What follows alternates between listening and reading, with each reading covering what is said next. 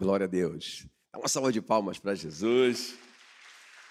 Glória a Deus. Vamos ficar em pé para nós orarmos. Eu quero te desafiar a orar agora pela revelação da palavra de Deus no seu coração, ok?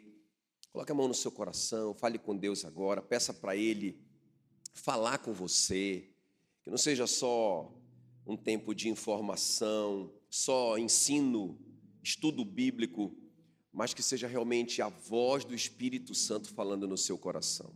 Comece a orar, comece a orar, não fique só ouvindo a gente orar, faça a sua oração.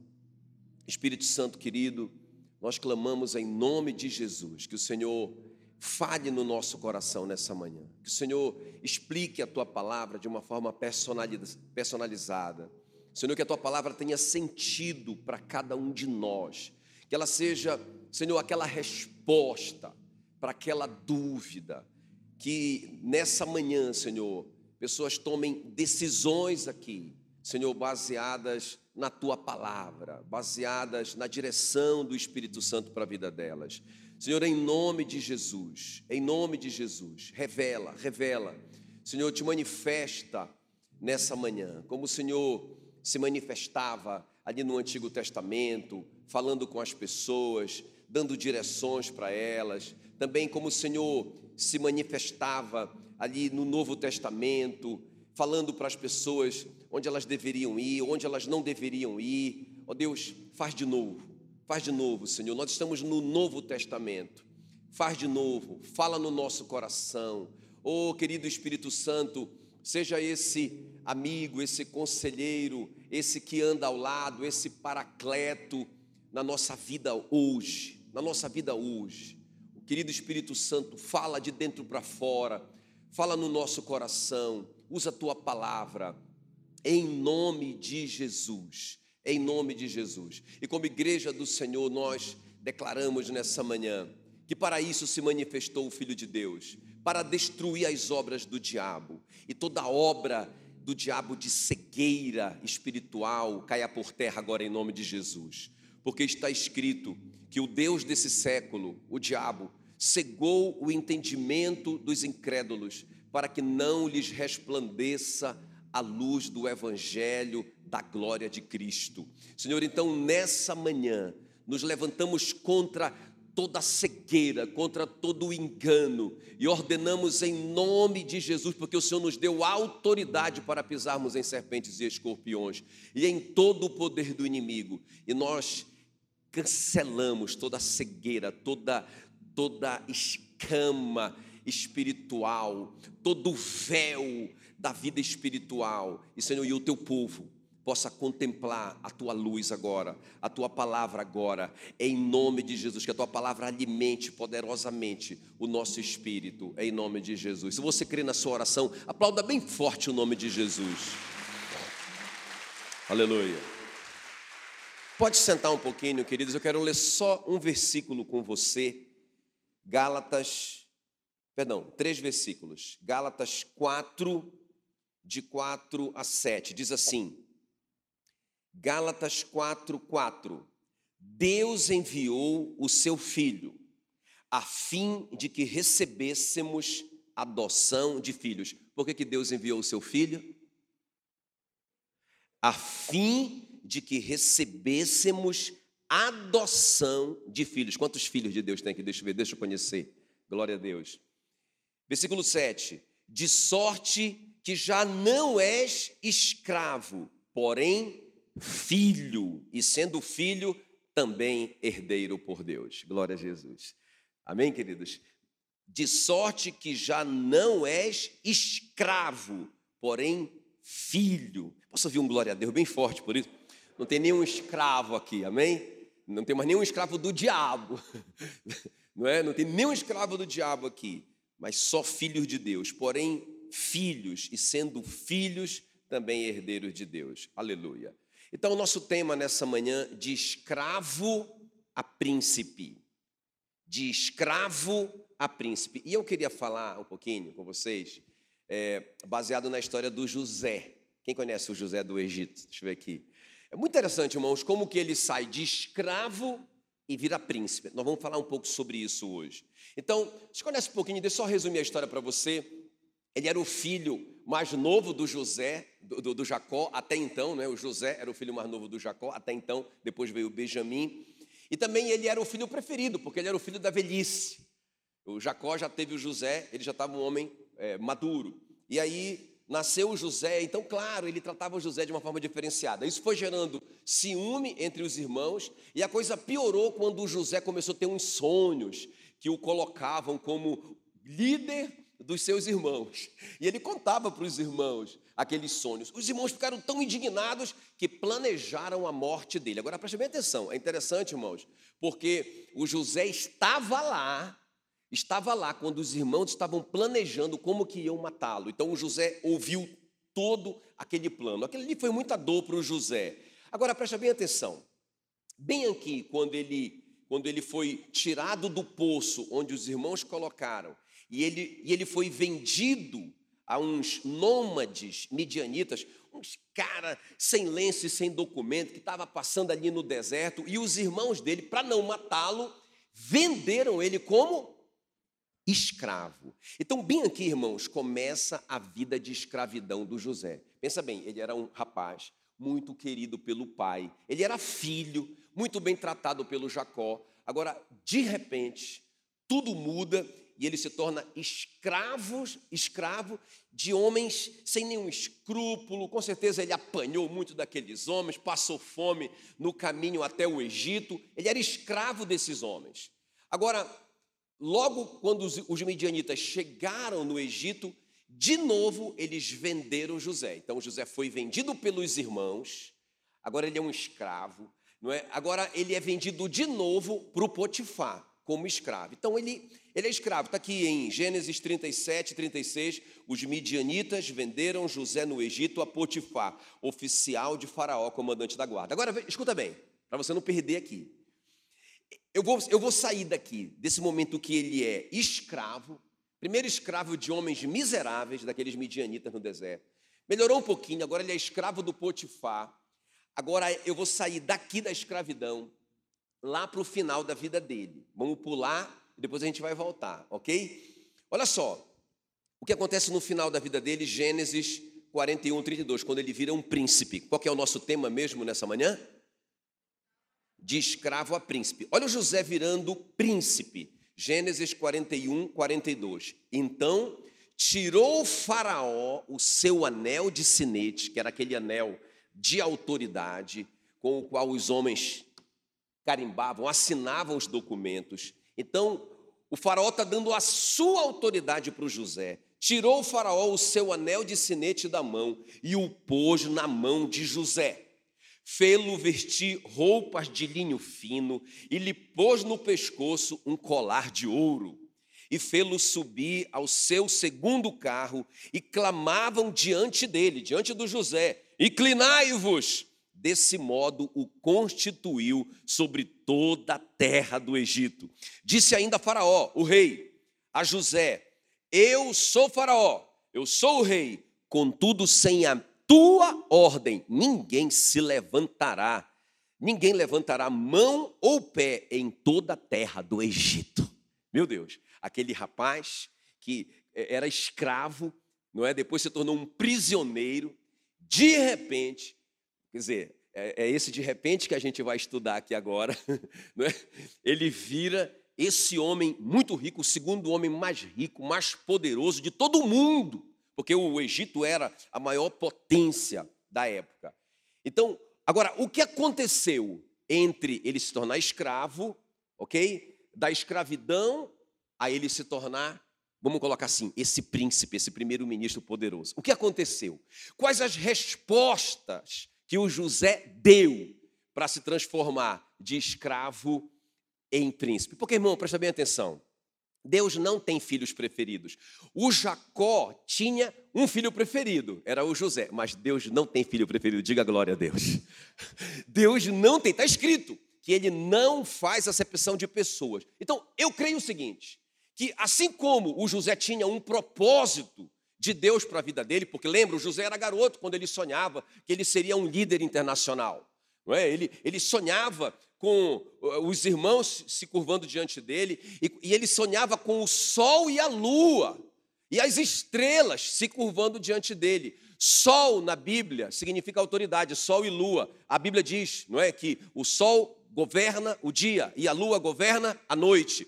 Quando José sonhou com o sol e a lua se curvando diante dele e as estrelas, ele sabia que ele seria líder de líder. Irmão, escuta bem o que eu estou te falando. Deus tem um propósito para cada um de nós. Você crê nisso? Antes de você nascer, o seu propósito nasceu primeiro. O apóstolo Paulo diz assim: Olha, antes de eu nascer, eu fui chamado para ser apóstolo de Cristo. Não é? O, o, o, Jeremias, o Jeremias, antes de nascer, Deus fala, dá uma lida na sua Bíblia, Jeremias 1,5. Deus fala assim: Jeremias, antes de você nascer, eu te constituí profeta às nações. Então, antes de você nascer, o seu propósito nasceu primeiro. Tem um propósito para a sua vida.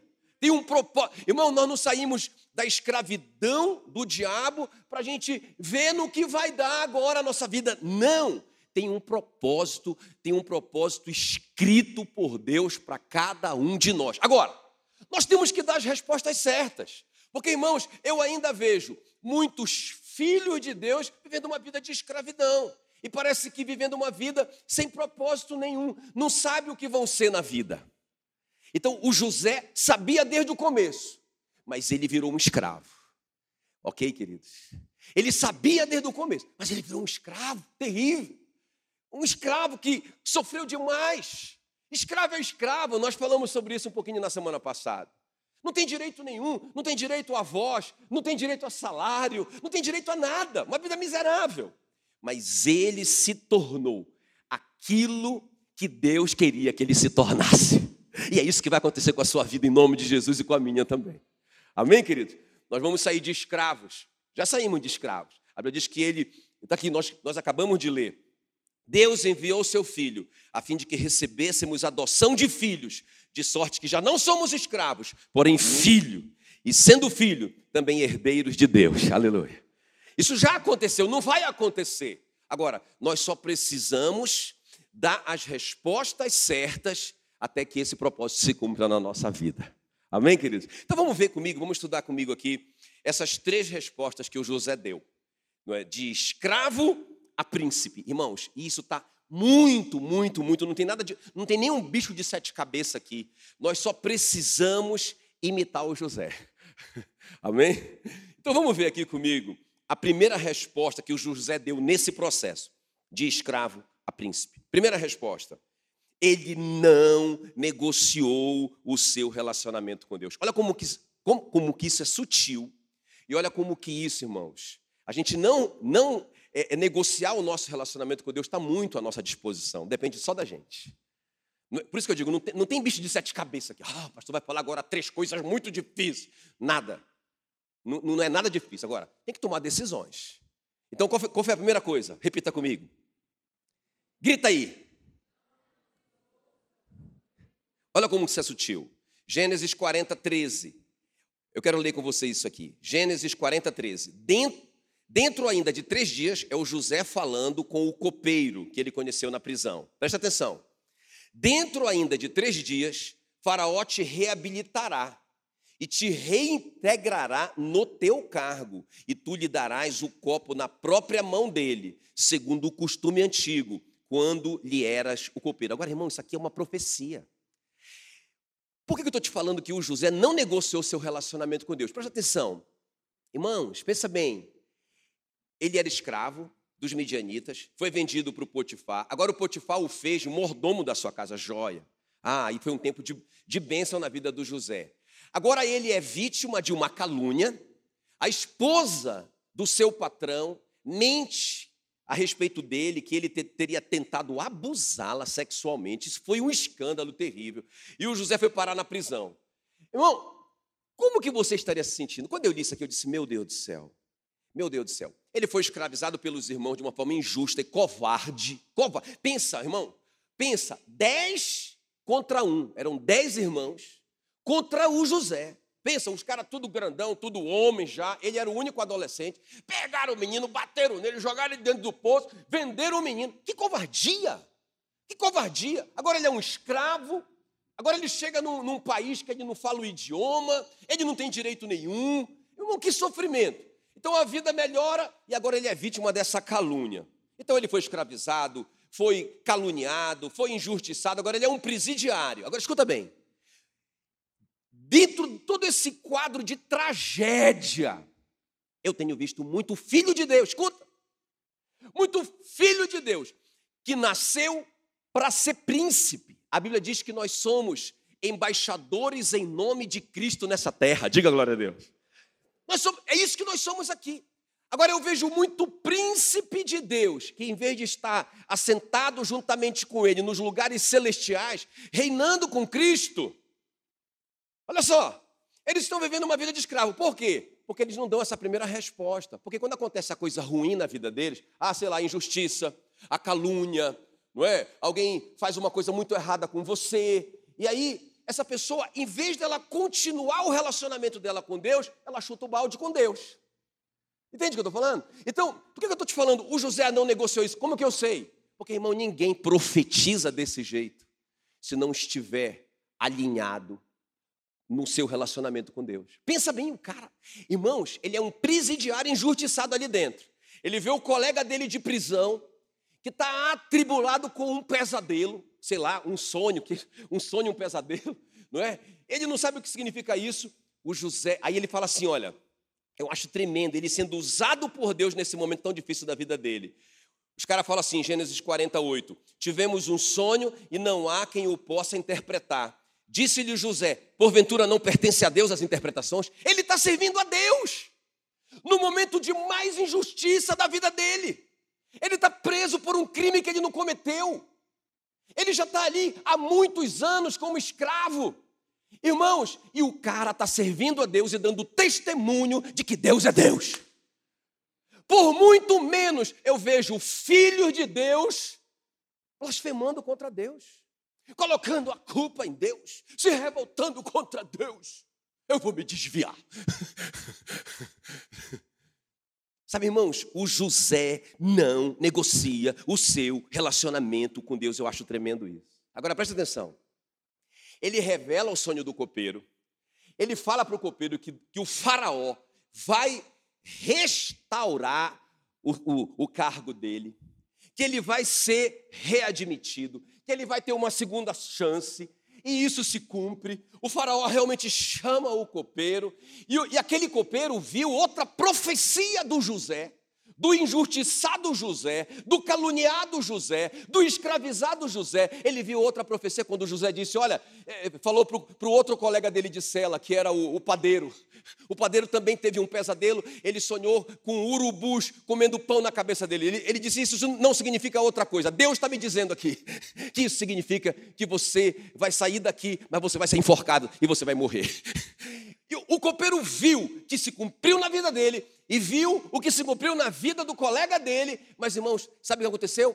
A Bíblia diz que o copeiro esqueceu o José. E o José ficou ali ainda mais dois anos.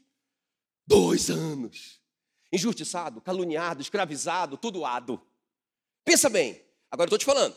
Ele não negocia o seu relacionamento com Deus. Por que, que eu sei disso? Porque finalmente o faraó vai ter aquele sonho sete vacas gordas comendo sete vacas magras. É isso mesmo. Sete gordas comendo sete magras e ficando feias, não é? Sete espigas, não, ao contrário, né? É, é, sete vacas magras comendo sete vacas gordas e ficando mais, mais magras. E sete espigas de milho feias comendo sete espigas de milho gordas e ficando feias. Ele não sabe o que é, ele não consegue dormir, ele está em crise. E aí o copeiro lembra: Meu Deus, eu tô, estou lembrado eu, tô, eu, eu, acabei de lembrar do meu pecado que eu cometi contra um rapaz que revelou um sonho meu na prisão. E aí ele conta para o faraó. Fala sobre o José. Dois anos depois, irmão, o José, escuta bem. O José, então, é chamado pelo faraó. Ele não está revoltado, ele não está desistido, ele não está é, é, irado com Deus por todo esse tempo que ele passou na prisão injustamente, ele, é, sabe, até o tempo que ele ficou servindo as pessoas e testemunhando de Deus dentro da prisão dele. Ele não está lá dizendo, puxa vida, eu fiquei aqui, tive uma boa atitude, agora até servindo a Deus eu estive durante todo esse tempo de injustiça que eu passei. Irmãos, O faraó chama e o José está pronto. Quem está me entendendo? Ele está pronto. A Bíblia diz que ele faz a barba, arruma o cabelo, se perfuma e vai na presença do rei. E olha só ele sendo usado por Deus de novo. Gênesis 41, 29. Eis aí, ele, olha o que ele vai dizer para o faraó. Eis aí vem sete anos de grande abundância por toda a terra do Egito. Seguir-se-ão sete anos de fome, e toda aquela abundância será esquecida na terra do Egito, e a fome consumirá a terra. Irmão, pensa um presidiário está dando uma profecia para o rei do mundo.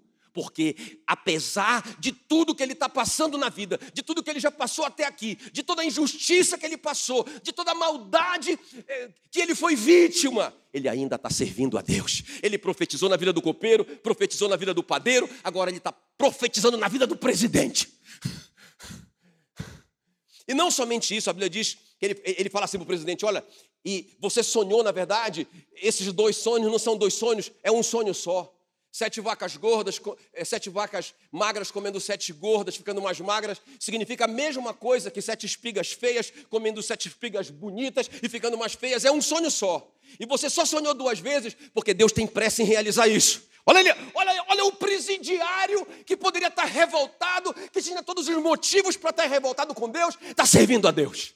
Ele está dizendo assim, e ele diz: olha, isso significa mais uma coisa aqui. Você, você sabe, essas, essas.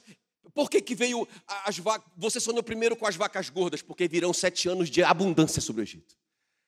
Porque depois você viu as magras, porque depois vão ter sete anos de fome. Então eu vou dar um conselho para o faraó, presidiário. Eu vou dar um conselho para o faraó. Você tem que guardar 20% de toda a colheita do Egito por sete anos.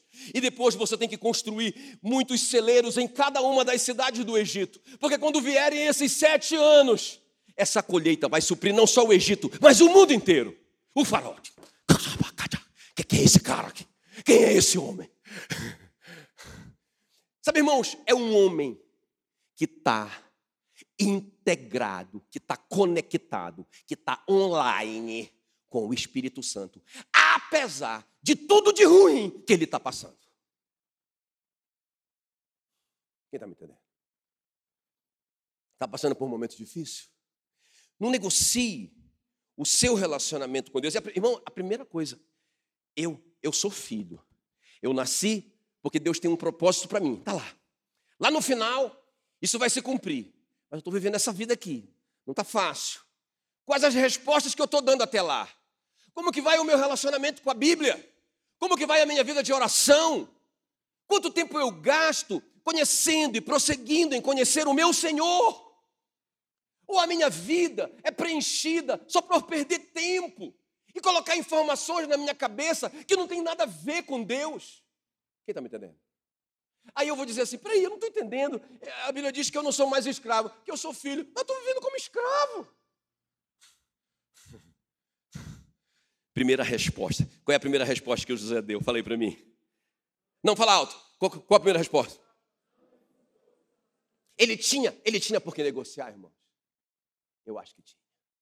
Mas ele não negociou o seu relacionamento. Irmão, Todo mundo via os frutos do relacionamento de José com o seu Deus. O próprio Potifar vai dizer em Gênesis 39, 3: Vendo Potifar que o Senhor era com José, olha só. E tudo o que ele fazia, o Senhor prosperava em suas mãos. Olha só, irmão. O Potifar não era nada, irmão, o Potifar era um egípcio que não conhecia Deus. Mas quando José começou a trabalhar com ele como escravo, ele começou a perceber. Rapaz, tudo que eu coloco esse cara para fazer multiplica de uma forma sobrenatural. Tem alguma coisa de Deus na vida desse camarada. Eu profetizo isso sobre a sua vida. Que aonde você estiver, você vai ser bênção e não maldição onde você estiver. E o seu patrão, seja lá quem for, né, ele, ele vai saber, rapaz, tem alguma coisa diferente na vida desse crente aí. Coisa boa, eu quero esse crente perto de mim. Irmãos, o Potifar percebeu isso. E ele pôs então o José por mordomo de sua casa. E não somente isso, a Bíblia diz que ele passou às mãos de José tudo o que ele tinha. O versículo 5 diz assim: Desde que o fizera mordomo de sua casa e sobre tudo o que tinha, o Senhor abençoou a casa do egípcio por amor de José. A bênção do Senhor estava sobre tudo o que ele tinha, tanto em casa como no campo. Diga glória a Jesus. Então, um cara, irmão, que não negocia o relacionamento dele com Deus, apesar das circunstâncias. Esse cara vai cumprir o propósito para o qual Deus preparou para ele. Amém, queridos? Não negocia. Olha o que o Faraó disse do José, Gênesis 41, 38. Disse Faraó aos seus oficiais: Acharíamos porventura homem como esse, em que há o Espírito de Deus? Um ímpio, um incrédulo, dizendo do José: O Espírito de Deus está com esse cara. Porque ele nunca negociava, sabe, irmãos? Acho tremendo o que o salmista, o Davi, diz é, em Salmo 5, versículo 3, de manhã, olha só, olha só, relacionamento com Deus como primícia. De manhã, Senhor, ouves a minha voz. De manhã te apresento a minha oração e fica esperando. Irmãos, o cara era um rei, o cara super ocupado, né, o Davi, responsável por tanta coisa, mas aquelas primeiras horas do dia era para o Senhor dele. Quem está me entendendo? Sabe?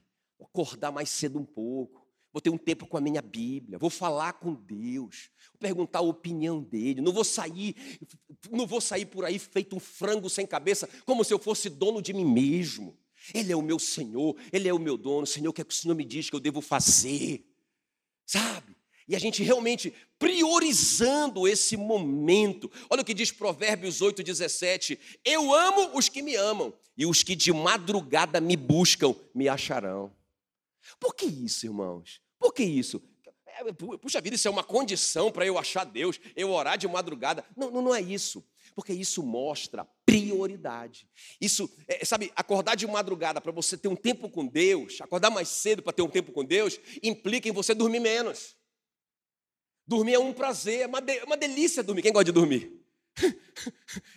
é maravilhoso. Mas quando eu deixo de dormir um pouco, para ter mais tempo com Ele, não é? Eu estou dizendo, o Senhor é a minha prioridade. E eu não negocio isso, em nome de Jesus. Irmãos, sabe, quando a gente não negocia o nosso tempo com Deus, a gente vai poder dizer: olha, ainda que a figueira não floresça, que não haja fruto na videira, que o produto da oliveira minta, e que falte o rebanho no aprisco, todavia eu me alegrarei no Senhor, o Deus da minha salvação.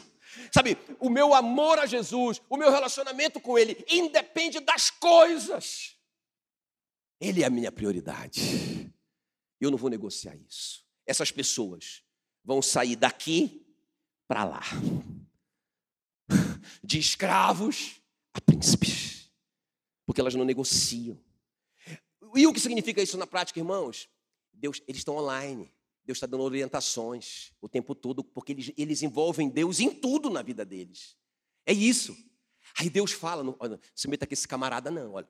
Deus coloca no, no seu coração aquele, aquela angústia quando você pensa em fazer algo. Sabe, Deus está ali, porque você o envolveu na sua vida.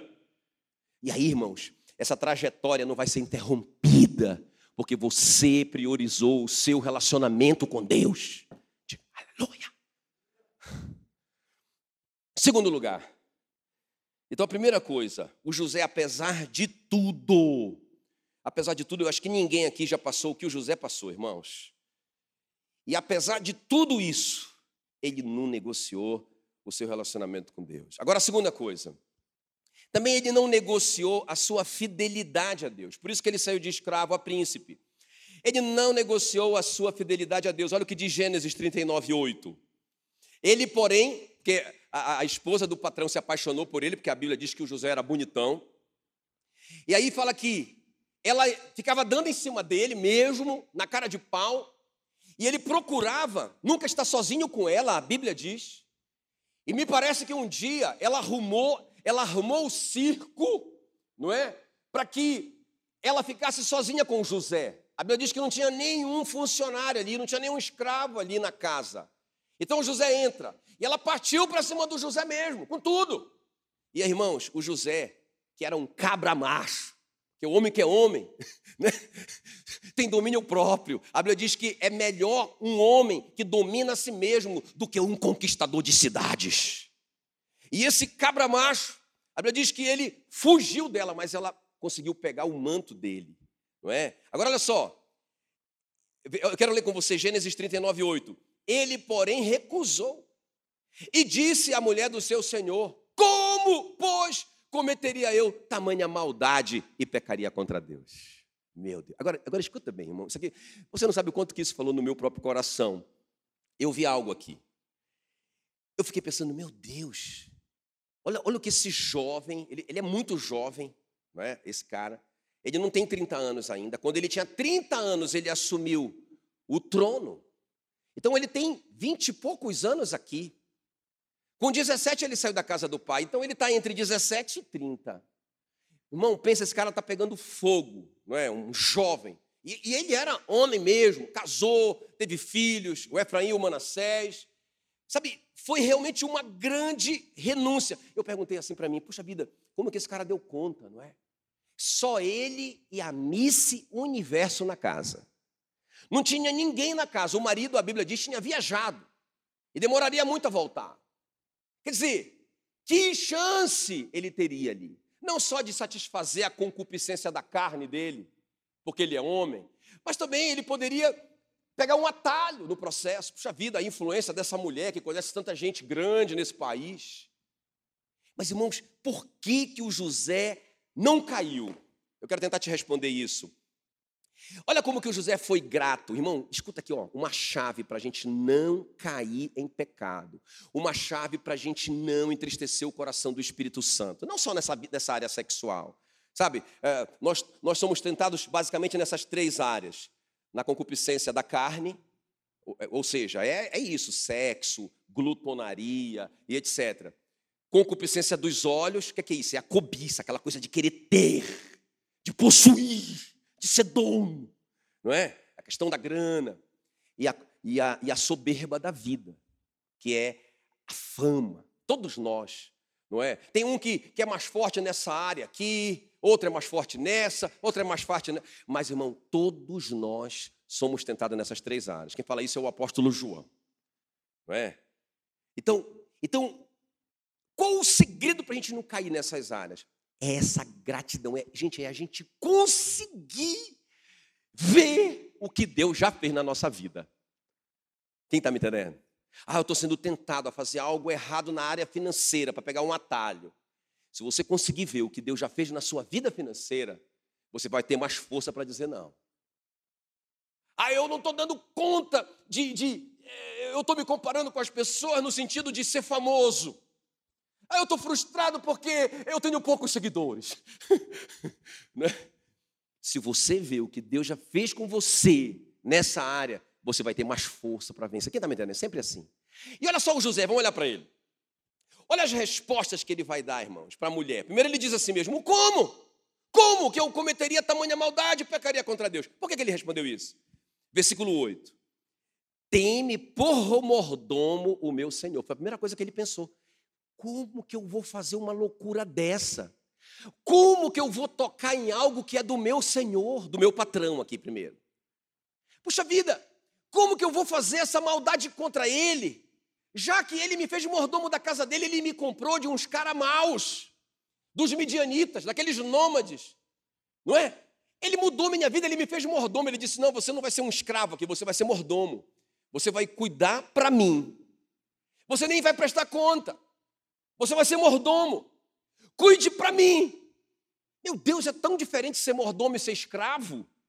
Então José diz: Meu Deus, eu já estou, sendo tão abençoado nessa casa. Irmão, qual de, quem de vocês aqui, quem de vocês aqui reconhece que tem sido abençoado por Deus? Não é? Meu Deus, não é? Puxa vida, Deus me deu uma esposa. Deus me deu uma, uma companheira que a gente tem, não é caminhado todo esse tempo. Estou falando de vocês e de mim também. Por quê? Que eu vou cometer essa maldade contra aquele que me abençoou com uma esposa e vou trair essa esposa. Não é? Por que, que eu vou cometer uma maldade contra esse que tem me sustentado financeiramente? Não é? Tem me dado saúde. Por que, que eu vou fazer algo que desagrada o coração dele nessa área? Se ele tem me sustentado financeiramente. Eu acho tremendo isso. Então, irmãos, a primeira coisa, ele reconhece que ele é um mordomo, ele me comprou, ele me tornou dele, ele tem sido. Eu sou um doulos, lembra na semana passada? Eu sou escravo dele, ele tem me tratado como um mordomo. Eu não posso fazer isso contra ele. Outra coisa, irmãos, ele reconheceu assim, ele falou para a mulher, ele falou assim: olha, versículo 39, a parte B do versículo 8: Pois tudo o que ele tem, ele passou às minhas mãos. Ele falou para a mulher isso. Olha, eu não, eu não posso cometer esse pecado contra Deus porque o meu senhor, o Potifar, me fez mordomo. Depois, ele colocou tudo nas minhas mãos. Irmão, deixa eu falar uma coisa para você. Aí você pode dizer assim: ah, mas eu não sou ele. O meu patrão não me colocou, não me deu tudo que é dele para eu nas minhas mãos. Não, irmão. O seu Deus fez isso. A Bíblia diz que ele te abençoou com toda sorte de bênçãos nas regiões celestiais em Cristo Jesus. Aleluia! Aleluia! Você é filho, não é? Está lá, você só tem que passar, só, só, só tem que sacar. Irmãos, Ele tem nos abençoado. Então ele reconhece essas coisas. Então, qual que é a perspectiva do José? Eu não faço por merecer, eu faço porque eu já recebi sem merecer. Irmão, essa aqui tem que ser a nossa perspectiva. A igreja precisa consertar o foco, ajustar o foco. A igreja ainda está assim, ó. Eu vou para a igreja, hein? Eu vou quebrar o galho para Deus. Eu vou domingo para a igreja, em sacrificar o meu domingo para Deus. Talvez até eu dê uma oferta lá. Veja bem, irmãos, nós não estamos entendendo nada. Não é? Porque nós éramos escravos do diabo. Ele nos comprou por preço. Nos, nos fez seus mordomos. Agora você é o mordomo da sua vida, mas você não é o dono dela. E ele colocou tudo na sua mão. Ele te fez filho. Tudo bem, nós continuamos sendo doulos para sempre, continuamos sendo dele, porque ele nos comprou para sempre. Mas agora nós somos filhos. Irmão, ele não deve mais nada, nunca deveu. Quem está me entendendo? Eu quero te dizer é que Deus não precisa fazer nada para eu ser fiel a Ele, porque Ele já fez tudo. Vocês estão me entendendo ou não? E o José reconhece isso, ele fala: como que eu faria isso? Eu ainda vejo pessoas justificando o seu pecado. Ah, eu fiz isso porque eu não tinha aquilo. Isso é mentira do diabo. Isso é mentira do diabo. Nós já fomos abençoados com toda a sorte de bênção nas regiões celestes em Cristo. A gente tem que ter esse coração grato. Olha, é, é isso que o apóstolo Paulo fala em Romanos 2,4. Ele diz: vocês desprezam a riqueza da sua bondade, tolerância e longanimidade vocês ignoram que a bondade de Deus é que conduz vocês ao arrependimento. Então, irmãos, ele tem sido bom conosco apesar de nós. A Bíblia diz que ele nos deu vida. Nos deu vida. Efésios 2:1, quando nós estávamos mortos nos nossos pecados e delitos. Quem quer mais? O que, que ele tem que dar mais se ele já deu vida? Se ele já deu vida eterna, o que, que ele tem que dar mais para eu ser fiel a ele? Ah, se Deus fizer isso, eu vou dar uma grande oferta para Deus. Já deveria ter dado há muito tempo, porque Ele já fez tudo para você e para mim. Quem está me entendendo?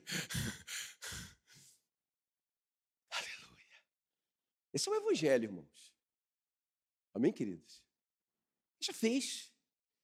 Agora eu, eu, eu digo assim, ó, que se o José tivesse caído aqui em pecado, ele jamais teria chegado no trono.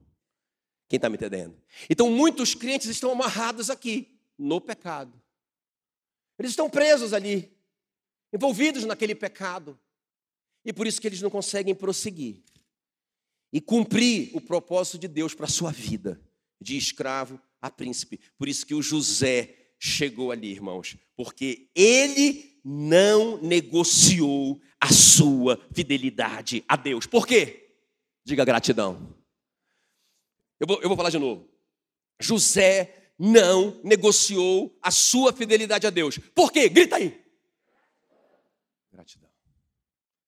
O que te, o que te liberta, ou pelo menos o que te dá força para você não pecar contra Deus, é você ser grato pelo que você já recebeu. Irmão, você está vivo. Você está vivo. Você tá... É, é, agora, agora, essa semana, eu, eu, eu assisti um, uma reportagem, né? Daquele do, do Cabrinho, eu gosto dele e ele falando com uma moça, ficou famosa aí no Brasil, porque ela foi flagrada, envolvida com tráfico de drogas. 19 anos.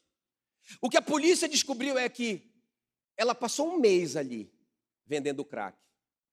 Mas o, o namorado dela já estava sendo investigado há muito tempo. E o Cabrinho entrevistando essa menina, irmãos, eu chorei vendo essa reportagem. Porque uma menina de 19 anos. Aí ele, ele pergunta para ela, mas o que, que você estava fazendo lá? Porque agora ela foi presa por tráfico de drogas. Ela disse: Eu fiz as escolhas erradas, as amizades erradas, e eu acabei. Irmãos, eu pensei, tudo bem, a gente não vai se envolver com isso. Mas, irmão, tem muito adulto que se envolve com o pecado grotesco de adultério. Tem muito adulto que se envolve com o pecado grotesco de corrupção. Eu vou te falar uma coisa dentro e fora da igreja. Porque não tem o um coração grato para reconhecer: Deus já me deu tudo. Como que eu posso fazer isso contra Ele? Como? Sabe, eu acho tremenda essa pergunta. Como?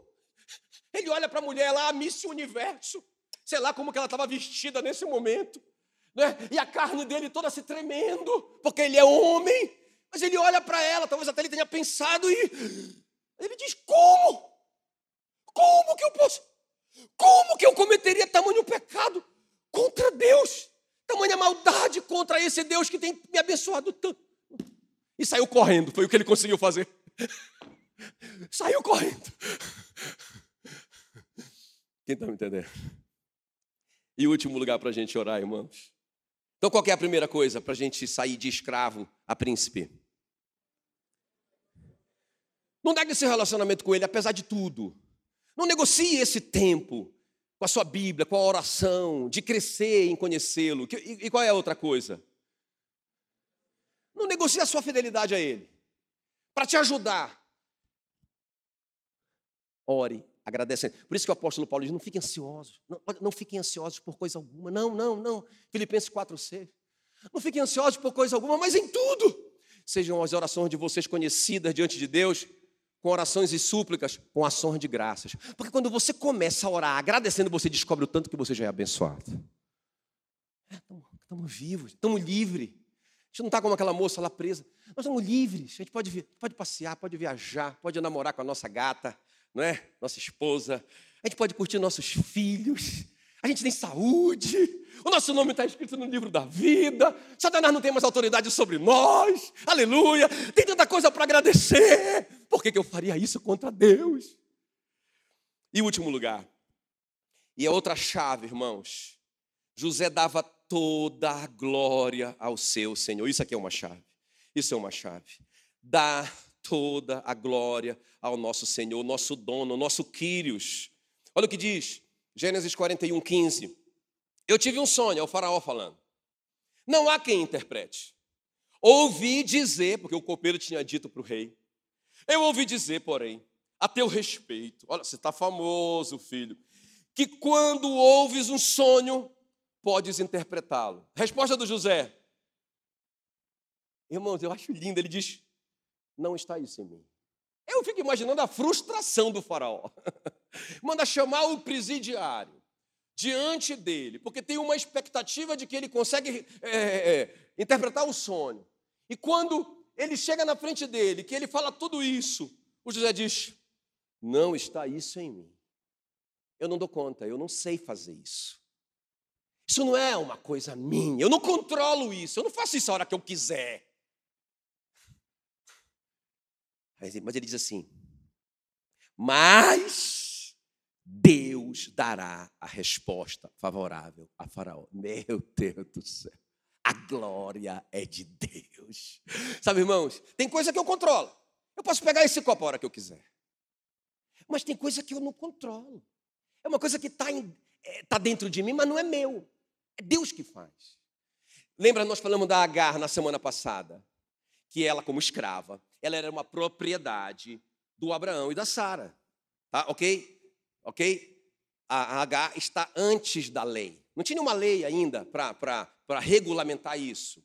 A H era uma propriedade, ela foi comprada pelo Abraão e pela Sara. Então a Sara pensou: se essa menina engravidar, o filho dela é meu, porque ela é minha. Ela me pertence. Não é? Beleza, até aí foi tudo lindo, tudo certo. Mas quando a H se viu grávida do Abraão, ela começou a desonrar a Sara. Ela disse: Não, é meu. Eu sou mais poderosa do que ela, não é? E ela começou, irmãos, ela foi parar no deserto, nós vimos. A vida dela complicou toda, quase morreu de fome e de sede. Se não fosse a misericórdia de Deus ir lá com Agar e levá-la de volta para debaixo da Sara e do Abraão. E sabe, irmãos, muitos de nós, eu digo todos nós, temos talentos e influências e coisas que Deus colocou em norma, não é só para o nosso bel prazer. Entende? Claro, nós vamos usar isso. Isso vai nos abençoar, porque Deus nos deu. Mas, irmãos, quando Deus nos. Por isso que Jesus disse que aquele a quem mais foi dado, mais será cobrado. Nós somos mordomos, e isso que nós temos é, batido nessa tecla por essas semanas. Para que a igreja entenda, você é mordomo. O que Deus colocou em você é para a glória dele, não para a sua, isoladamente. Isso vai te fazer muito bem. É, é, a Meila chorou essa semana, chorou essa semana, vendo o, Elvis Presley cantando. Ixi, a pastora Mila se desviou. A gente parou ali num lugar e o Elvis Presley cantando. Não é? E esse menino, menino, cantava na igreja. Mãe dele super crente. Ele abriu o vozeirão dele, irmãos, já caía logo três endemoninhados. O cara cheio da unção do Espírito Santo cantor maravilhoso de Jesus. A mãe dele fez um pedido para ele: filho, nunca, nunca use o seu talento fora da igreja, fora é, que não seja para Cristo. Ele disse: tá, não, claro, mamãe, claro, lógico, não é? Um amigo dele convidou ele uma vez para cantar fora da igreja. Ele ligou ainda para a mãe dele: mãe, é só essa vez, mas eu vou cantar músicas, as músicas que eu canto. Ele só cantava gospel, só cantava para Jesus. E ele disse, e a mãe dele, meu filho, não, meu filho, não faça isso. Mas já estou aqui, eu vou cantar, vai ser a última vez. Não é? Irmãos, ele cantou ali. E o mundo disse assim: ó, uau! O que, que esse cara está jogando fora a vida dele? O tanto de dinheiro que esse cara está perdendo. Irmãos, ele já saiu dali com um contrato. O final da história vocês já sabem como que esse menino crente acabou. Porque ele pensou que aquele filho que estava dentro dele era dele, não era dele. Era para a glória de Deus. Poderia abençoá-lo? Claro, deveria abençoá-lo. Mas era de Deus, irmãos. Deus não castigou o Elvis Presley, não é isso que eu estou falando. Não é? Ele que foi parar no deserto. Ele que saiu da presença de Deus e foi parar no deserto. Ele morreu de fome e de sede de Deus. Porque, irmãos, ele começou a usar outros paliativos para se sentir um pouco mais feliz. É o que as pessoas fazem, elas colocam paliativos na sua vida, porque a única coisa que nos completa e nos satisfaz e nos faz feliz é a plenitude de Deus no nosso coração. Aleluia. Aleluia. Sabe, irmãos, eu digo que, deixa eu terminar com isso. Ninguém entendeu mais sobre não se pertencer do que o José. Ele sai da casa do pai, vai ser escravo dos midianitas. Depois ele é escravo do Potifar, depois ele é escravo do carcereiro e depois ele é escravo do rei. Ele sempre foi escravo.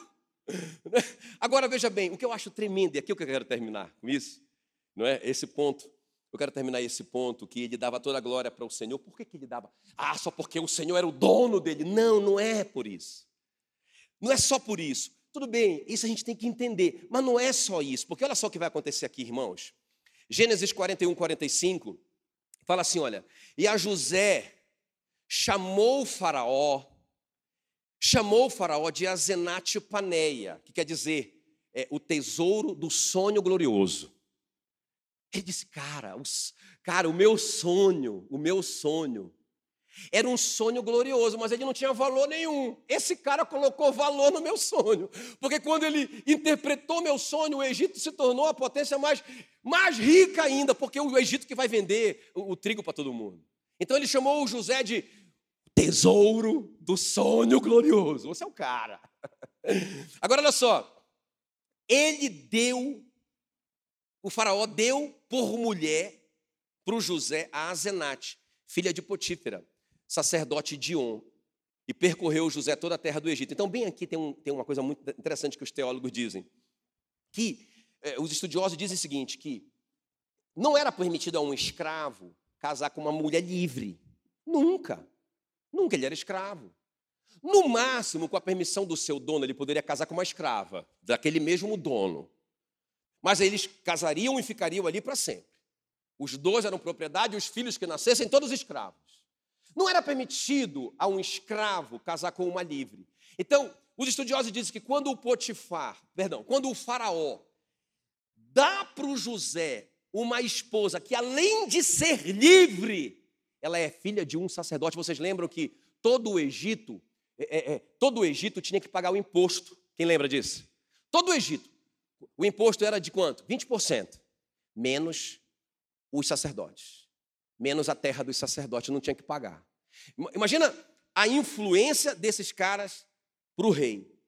E o faraó, o rei, o dono do mundo, dá para o José uma filha de um homem desse. O que, ele está dizendo? O que, é que os estudiosos dizem? Que é, que é como se fosse uma, uma adoção. Que o José, ele não só foi promovido a mordomo, como o Potifar tinha feito. Ele foi promovido a ser filho do rei. Lembra quando o Abraão, o Abraão escolhe a, a, a esposa para o filho dele, para o Isaac. Era assim.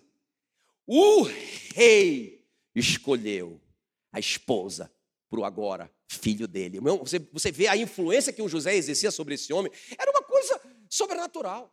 Quando o faraó descobriu que os irmãos do José estavam ali, ele disse assim: chamou o José e disse: mande os seus, os seus irmãos buscarem toda a sua família. Quantos tem? Ah, tem mais de 70. Pode mandar todo mundo.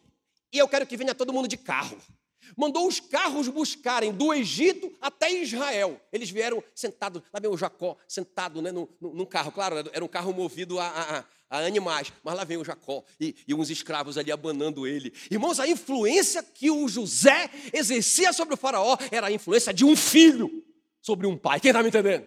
Quando eles chegaram, quando eles chegaram, o rei o rei do Egito, se prostrou diante do Jacó e pediu o Jacó orar por ele, colocar a mão na cabeça dele.